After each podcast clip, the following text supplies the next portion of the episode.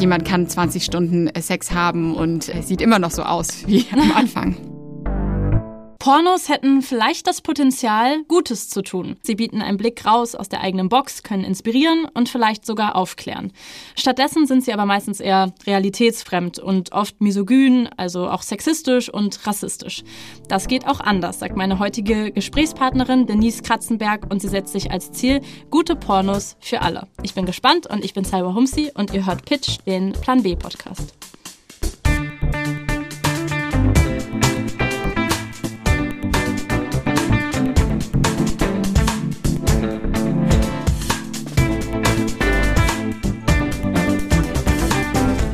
Das Problem. Pornografie ist immer noch ein Tabuthema. Die Industrie bewegt sich am Rande der Gesellschaft, ist männlich dominiert, sowohl von Produzentinnen als auch Konsumentinnenseite.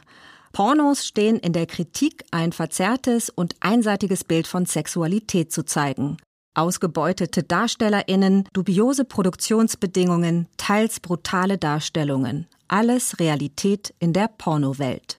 Das klingt jetzt nicht wirklich nach einer Branche, in die man als Frau einsteigen will, obwohl es ja auch irgendwie reizvoll sein kann, Teil einer Veränderung zu sein.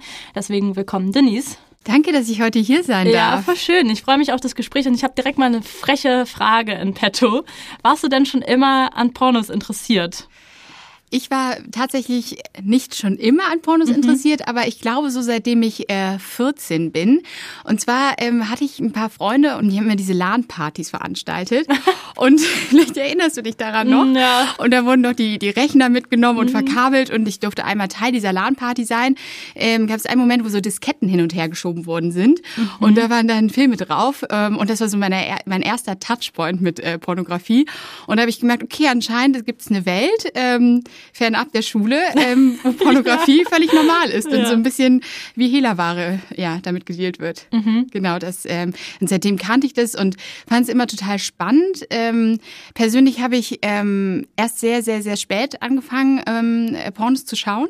Vor allen Dingen, weil ich irgendwie dieses ganze Ambiente nicht so mochte. Mhm. Also ich fand irgendwie so die Websites nicht cool. Ich, ja, das war irgendwie auch so aus der Videothek von früher kannte man das vielleicht noch diese kleine Schmuddelecke, die es gab. Und ja, irgendwie so, es war jetzt nicht so, dass ich mhm. mir dachte, so als junge Frau, oh cool, mhm. damit möchte ich mich gerne identifizieren. Wie bist du dann wirklich auf die Idee gekommen, dich damit auch so richtig auseinanderzusetzen? Also mehr als jetzt so als Privatmensch, der mal ein Porno schaut? Mir ist einfach aufgefallen, dass eigentlich alle Menschen ähm, Pornos konsumieren. Also mhm. 80 Prozent, glaube ich, und auch im Bekanntenkreis äh, sehr, sehr viele Leute, aber alle total unglücklich sind mit dem Produkt. Also ich habe noch nie jemanden gehört, vielleicht kennst du jemanden, der mhm. gesagt hat, wow, ich äh, liebe es, ins Internet zu gehen und mhm. mir erstmal Pornos anzuschauen und ich fühle mich danach immer richtig gut. Und das, ja. das äh, war leider nie der Fall. Mhm. Und ich habe mir gedacht, wenn, wenn es ein Produkt gibt, was Menschen von sich aus so sehr mögen, dass sie es fast täglich konsumieren, wieso kann es das nicht in cool geben? Du musstest ja wahrscheinlich, als du angefangen hast, dich damit zu befassen, auch irgendwie einen Überblick verschaffen. Und das äh, bestehende Angebot, das ist ziemlich groß, muss man mal sagen. Laut einer US-Studie aus dem Jahr 2017 gibt es mehr als 1,3 Millionen Webseiten mit mehr als 260 Millionen Seiten pornografischem Content. Also das finde ich schon echt ziemlich, ziemlich viel. Wie würdest du denn diese ähm, Pornobranche beschreiben? Also die Pornoindustrie ist mit Abstand die größte Industrie, die es überhaupt gibt und okay, ist krass. unfassbar intransparent. Mhm. Man weiß gar nicht, woher eigentlich was kommt, was ist legal, was ist illegal. Mhm. Es gibt große Medienhäuser, mhm. ähm, die auch viel produzieren. Dann gibt es ähm, User-Generated Content-Seiten wie Pornhub zum Beispiel, wo jeder einfach seinen Film hochladen kann ähm, und die DarstellerInnen ähm, über per Klick bezahlt werden.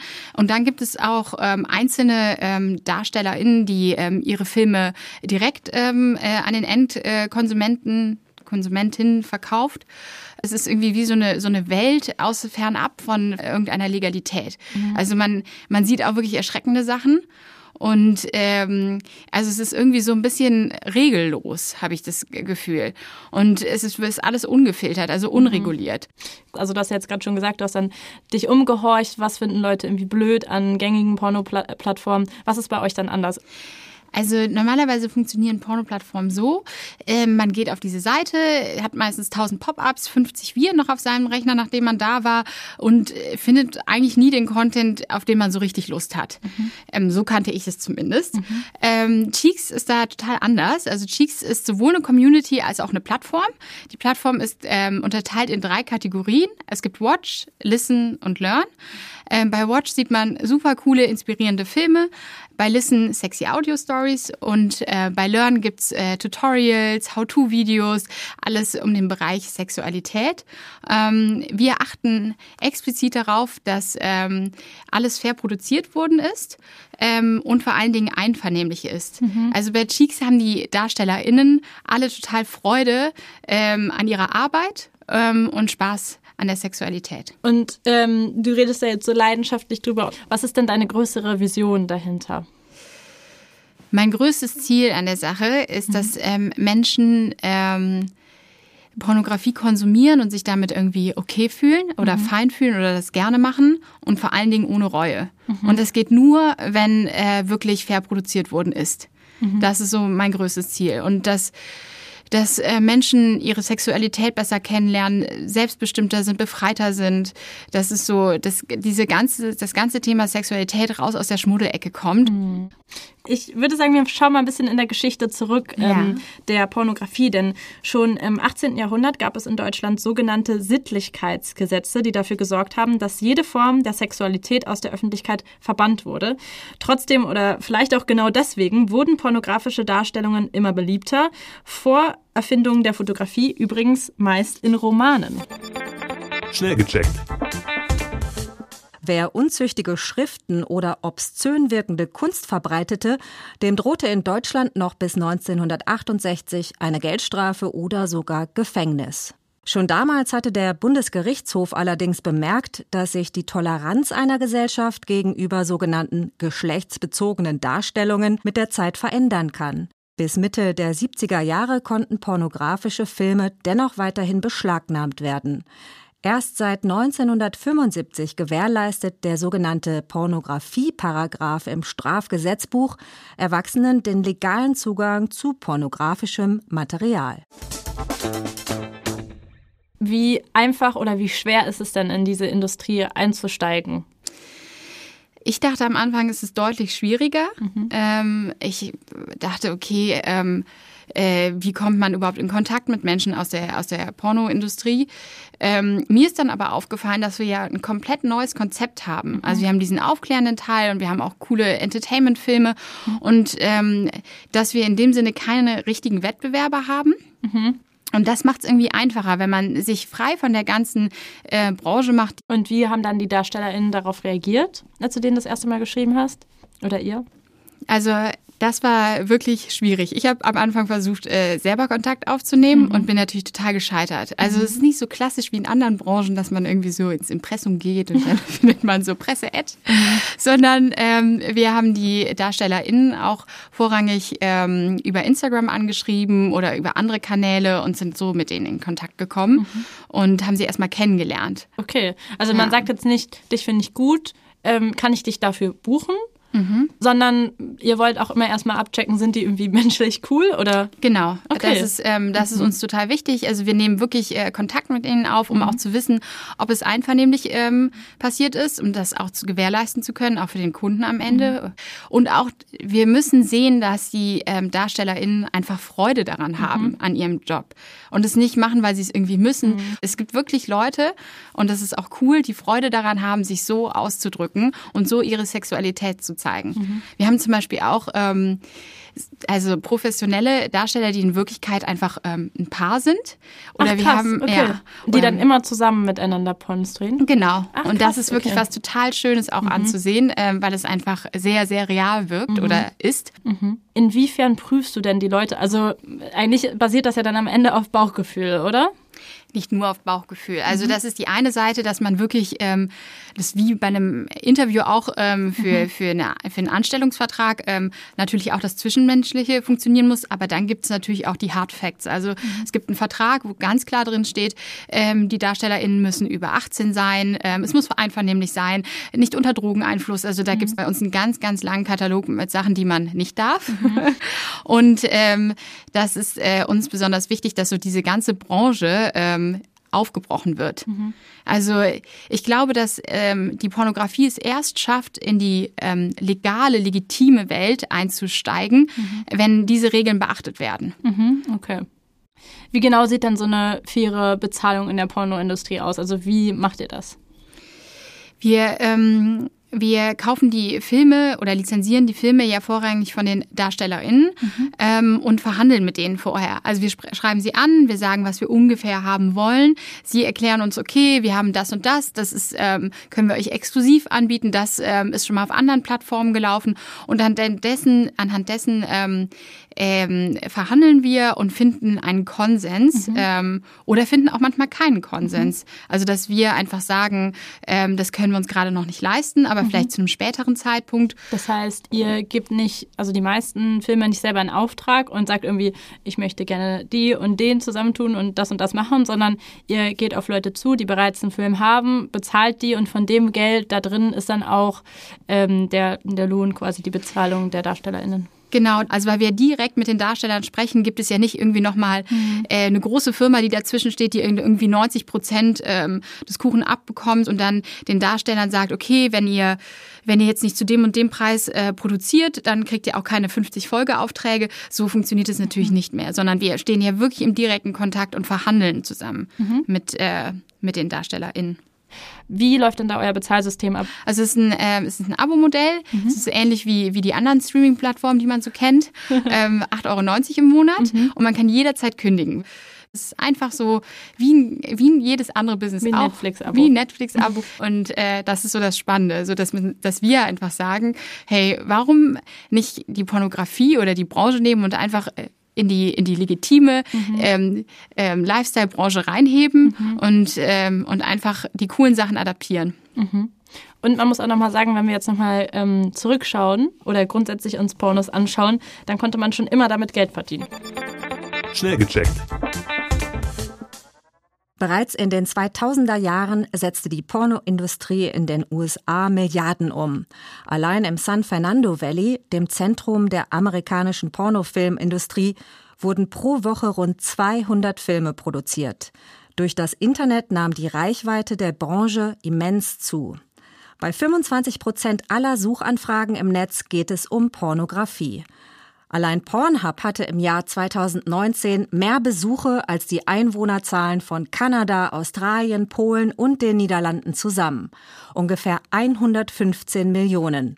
Täglich. Es gibt ja diese eine große Plattform Pornhub. Das ist eine Online-Plattform, auf der jeder seinen Content uploaden kann. Und Pornhub geriet Ende 2020 in die Schlagzeilen, denn innerhalb von zwei Tagen wurden mehr als 10 Millionen Videos von der Plattform entfernt, da sie illegalen Con Content beinhalteten. Minderjährige Mädchen oder Frauen, die offensichtlich nicht wussten, dass sie gefilmt werden, wurden eben dort online gestellt. Diskussionen dazu gab es ja auch schon lange, hat man häufig schon gelesen. Und im gleichen Zuge kam raus, dass die Männer hinter der Seite Girls Do Porn Frauen unter falschen Vorgaben zu Pornodrehs überredet haben. Und diese Pornos, die liefen dann eben am Ende auf Pornhub und wurden dort dann auch auch später wieder runtergenommen. Gibt es denn da Regularien und Gesetze für die Pornoindustrie? Also wie werden zum Beispiel solche Inhalte vom Pornhub geprüft oder vielleicht auch nicht geprüft? Das Problem ist, es sind ja User-Generated Content-Seiten. Mhm. Das heißt, jeder kann eigentlich uploaden, was er möchte. Mhm. Und es gibt ja in dem Sinne keinen richtigen Filter. Also erstmal wird ja alles auf YouPorn geladen mhm. und dann ähm, guckt man, okay, und es ist einfach, einfach viel zu viel. Also das mhm. ganze Material, was dort ist, muss ja auch erstmal beleuchtet werden. Mhm. Und ähm, besser wäre es natürlich, wenn man sowas kuratieren würde. Eine repräsentative Befragung der Universitäten Hohenheim und Münster aus dem Jahr 2017 kam zu dem Ergebnis, dass Jugendliche in Deutschland im Durchschnitt mit 14 Jahren zum ersten Mal ein Porno sehen. Die Hälfte davon ungewollt, also zum Beispiel als Online-Werbungen. Und The Journal of Sex Research aus den USA schreibt auch, dass der Pornokonsum bei jungen Erwachsenen seit den 70ern tatsächlich gestiegen ist. Also höchstwahrscheinlich natürlich, weil der Zugang durch das Internet auch erleichtert wurde.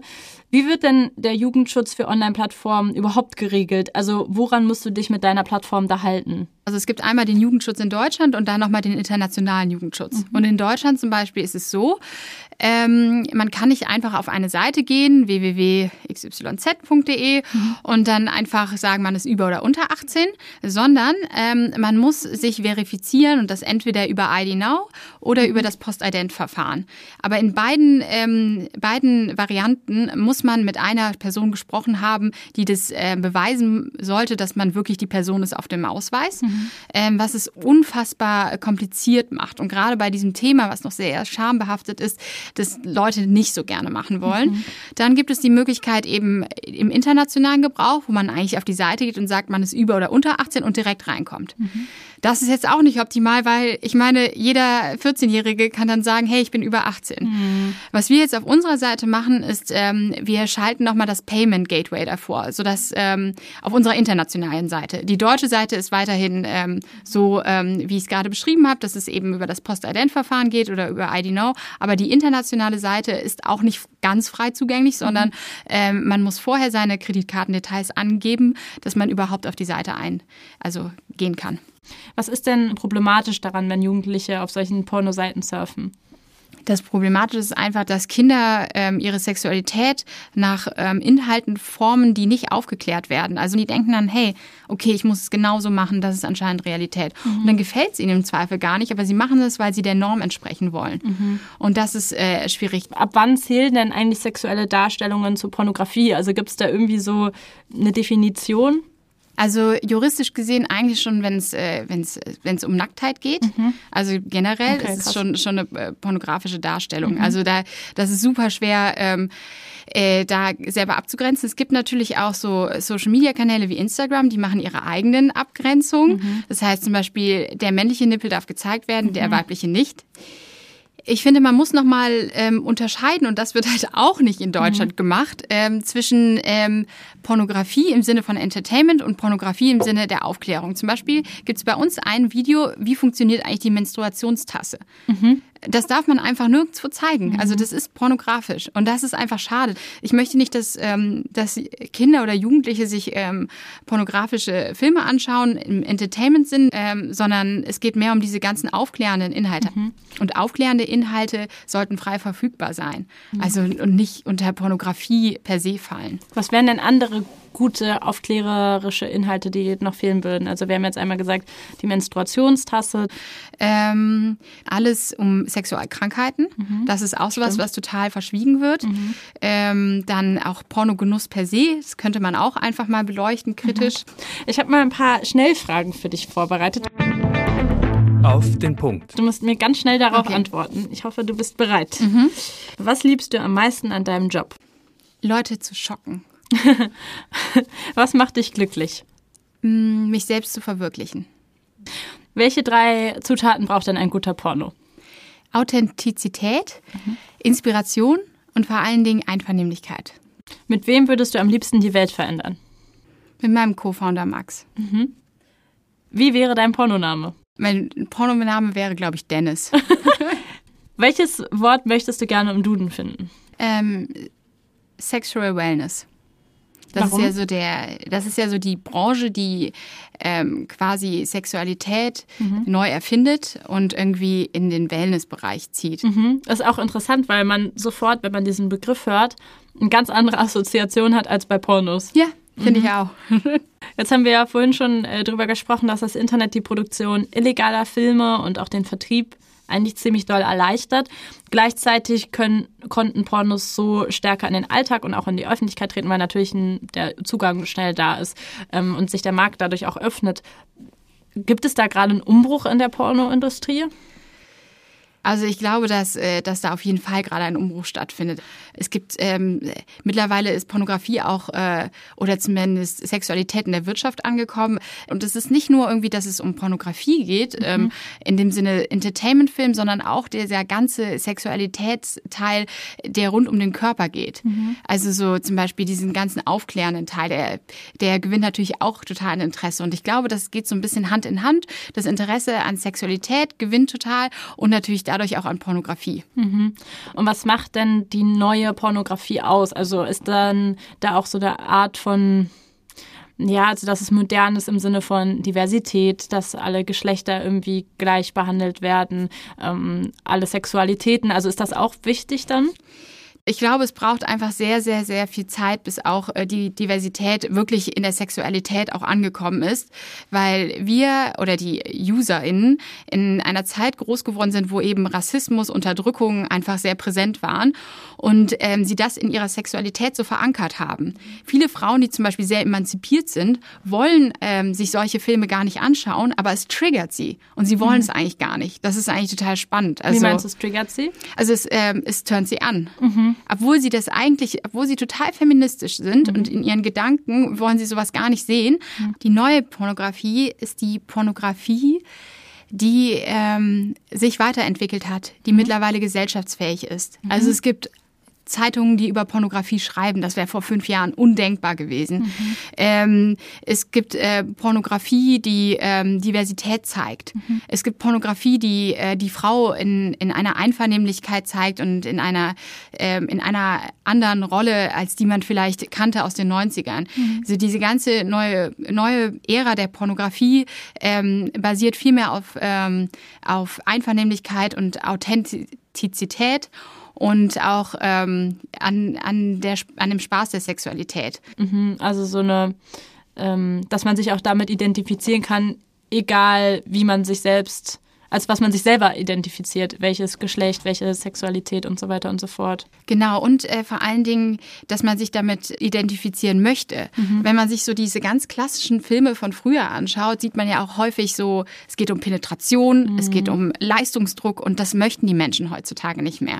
Heutzutage geht es vielmehr um Selbstliebe, mit sich und seinem Körper im Reinen zu sein und das ist so die, die neue Porno-Ära. Mhm. Also, dass man wirklich zeigt, äh, dass, äh, dass Sexualität auch Freude macht und entspannt sein kann. Und es wirklich nicht um diese Penetrationsleistungsdruck. Ähm, ähm, jemand kann 20 Stunden äh, Sex haben und äh, es sieht immer noch so aus wie am Anfang. ja.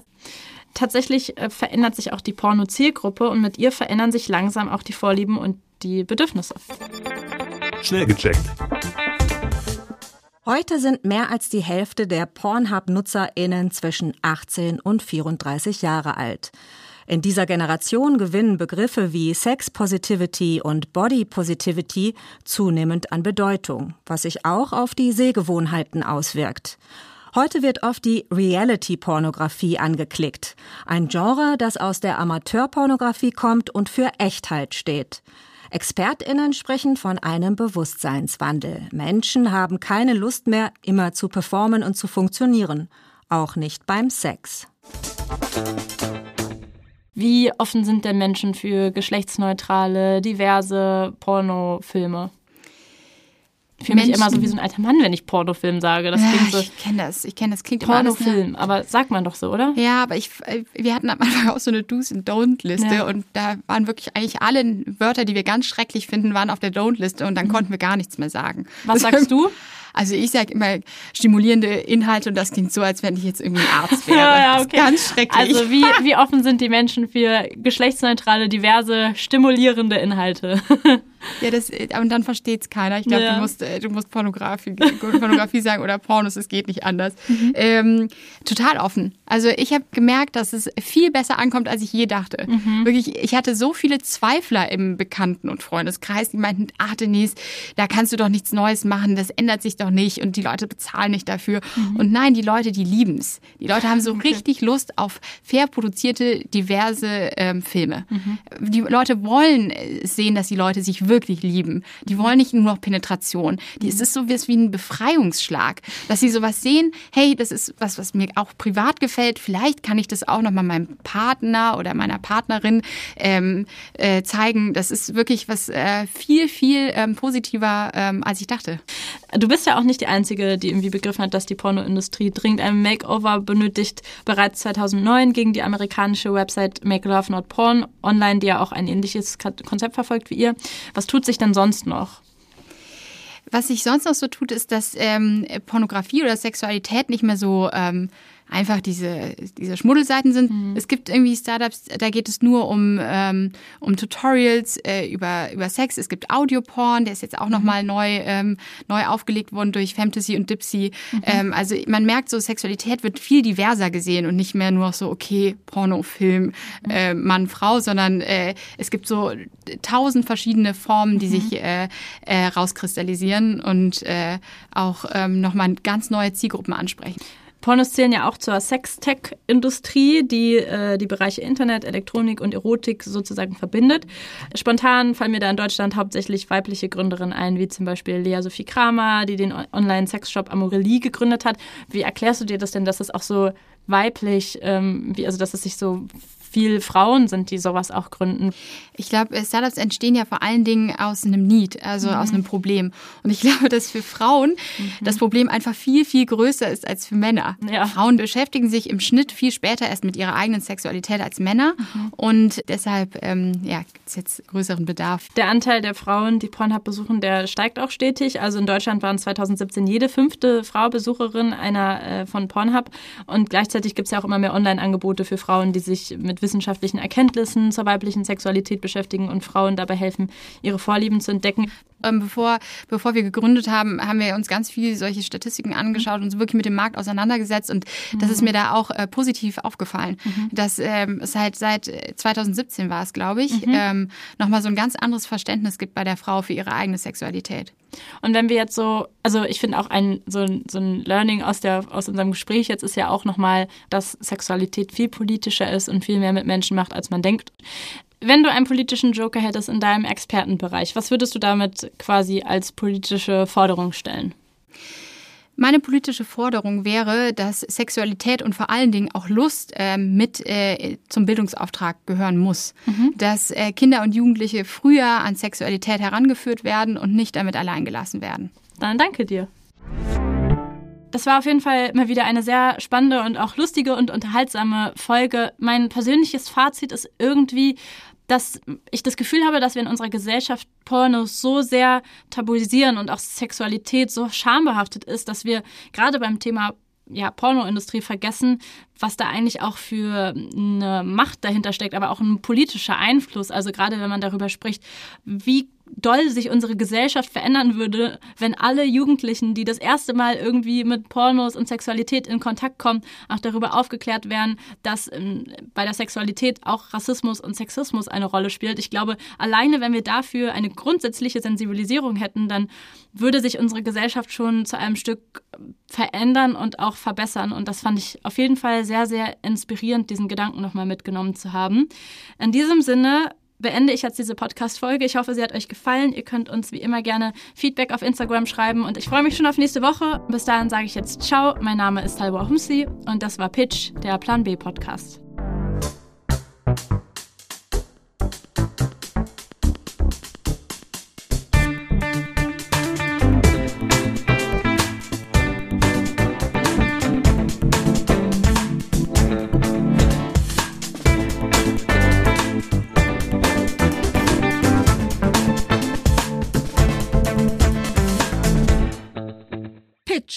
Der Plan B Podcast ist eine Produktion der Berlin Producers Media GmbH für ZDF Plan B. Folgt Pitch bei Instagram unter Pitch der Podcast.